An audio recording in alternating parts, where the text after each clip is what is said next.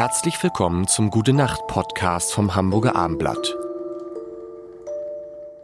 Herzlich willkommen. Mein Name ist Lars Heider und wir haben gestern, Kai Diekmann ist da und ich haben schon über Chefredakteure gesprochen. Das ist interessant, Kai. Es gibt ja ganz viele Chefredakteure, die werden Managern immer ähnlicher.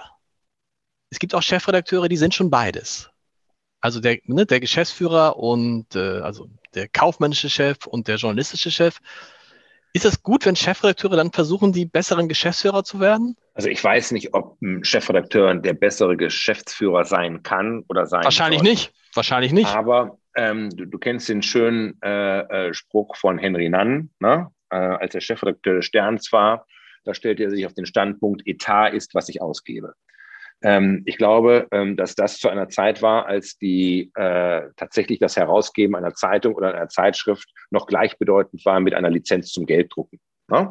Das hat sich halt verändert. Das ist über Jahrzehnte gut gegangen, äh, ist aber heute anders geworden. Heute sind ähm, Redaktionen unter einem großen ökonomischen Druck, ne? weil die klassischen ähm, Geschäftsmodelle so nicht mehr funktionieren. Das Verkaufen von Papier ne, ist nicht mehr so erfolgreich, äh, wie es vor zwei Jahrzehnten war das Verkaufen von Reichweite an Anzeigenkunden ist nicht mehr so einfach, wie das vor zwei Jahrzehnten war, weil die Anzeigenkunden heute so viele Alternativen haben, weil sie direkt an den Markt gehen können. aber aber, aber ändern, wir das, wenn, ändern wir das, wenn Chefredakteure äh, dann nur noch genau daran denken?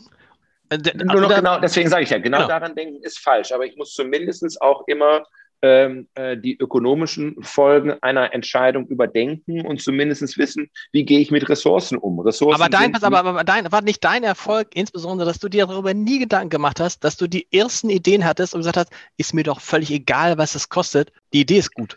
Ja, äh, äh, selbstverständlich musst du erstmal, du musst auch manchmal Ideen durchsetzen hm. ähm, gegenüber äh, ähm, äh, Geschäftsführern. Aber ich hatte äh, meistens das Glück, auf der Gegenseite jemanden zu haben, dass wenn ich von einer Sache überzeugt war, total überzeugt, dass der dann mit mir mitgegangen ist.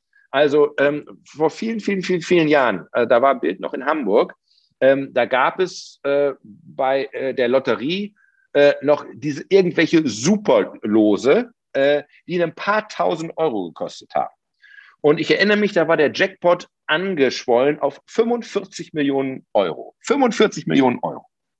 Und da habe ich, da hab ich auch lange diskutiert, was machen wir? Dann habe ich gesagt, wisst ihr was? Wir müssen jetzt für unsere Leser diese Supertickets kaufen, die 7000 Euro kosten, weil die kauft keine Sau. Und die verlosen wir dann, beziehungsweise wir machen das über eine Telefonaktion. Da hat ja nicht sogar einer gewonnen von Bild? Ein Bildleser? Pass mal auf. Und dann gehst du ja. hin und sagst zu deinem Verlagsgeschäftsführer, ich brauche mal für eine Aktion 100.000 Euro. Ne? Und der hat in dem Moment Ja gesagt, weil er wusste, äh, der hat sich dabei was überlegt. Nicht nur, dass über die Telefongebühren dann selbst da ein Großteil dessen wieder reingekommen ist, weil so viele Leute angerufen haben. Am Ende hat eines dieser Supertickets tatsächlich hat ein Bildleser 15 Millionen Euro äh, äh, gewonnen. Ich werde das nie vergessen. Ich fuhr abends nach Hause, es war Nikolausabend. Ich fuhr abends früher aus der Redaktion nach Hause, weil bei uns der verkleidete Nachbar vor der Tür stand. Und dann ruft mich die, meine Mitarbeiterin an vom Bild und sagt, hier ist die Lottozentrale Hannover, die wollen die sprechen. Und die wollten mir dann mitteilen, dass eines unserer Tickets tatsächlich gewonnen hat.